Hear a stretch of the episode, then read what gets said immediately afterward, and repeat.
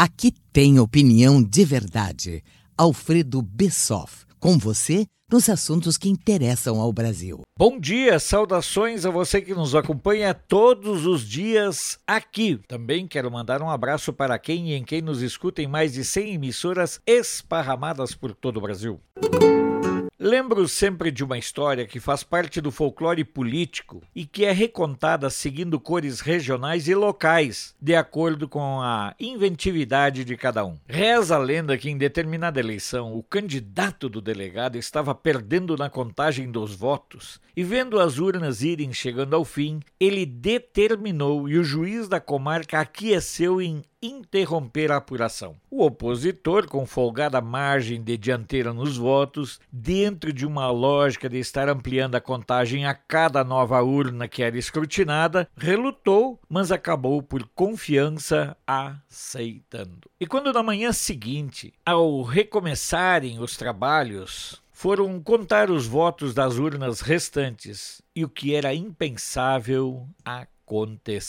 Os votos do que estava na folgada dianteira sumiram e em três urnas o jogo virou. Reza a lenda que, ao entender a jogada, sentenciou que eu dormi prefeito e acordei palhaço. Mantidas as proporções, foi mais ou menos isto que aconteceu com a votação do PL 2630, que busca amordaçar as redes sociais e calar a voz da sociedade através de um mecanismo que remonta aos piores métodos de controle do pensamento que marcam os regimes de esquerda e suas mutações e degenerações, entre as quais o nazismo e o fascismo. Era mais ou menos 14h30, bem antes de começar a sessão, quando recebi um informe político dando conta de que Alcolumbre havia virado o jogo da votação, com promessa de cargos, de benefícios e de vantagens. Porque dentro do Senado e da Câmara dos Deputados, só quem manda é o presidente. E ele precisava garantir a aprovação do PL porque este era o seu acordo com o STF para que logo em breve o STF faça uma interpretação que autorize o Batoré a disputar reeleição ao comando do Senado, mesmo dentro da mesma legislatura. Com o risco de ser derrotado, Alcolumbre fez valer os muitos cargos estratégicos e de salários elevados de que dispõe, das muitas possibilidades de benesses que pode oferecer a senadores aliados. Na verdade, ele não mediu esforços e não teve pudor em fazer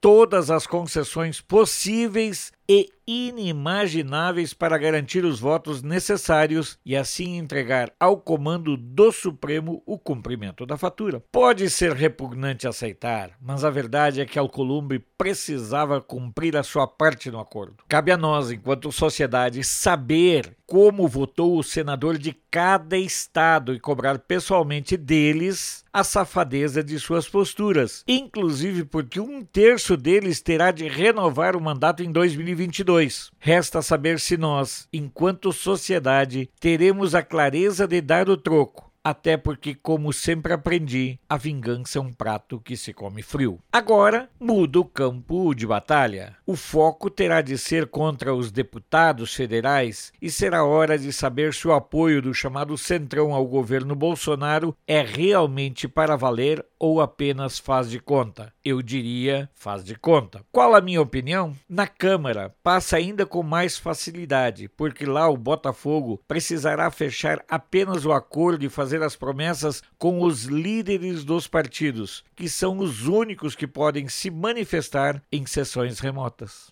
Sou Alfredo Bessoff, jornalista. Você pode não concordar com o que eu digo, mas eu tenho o compromisso de não silenciar.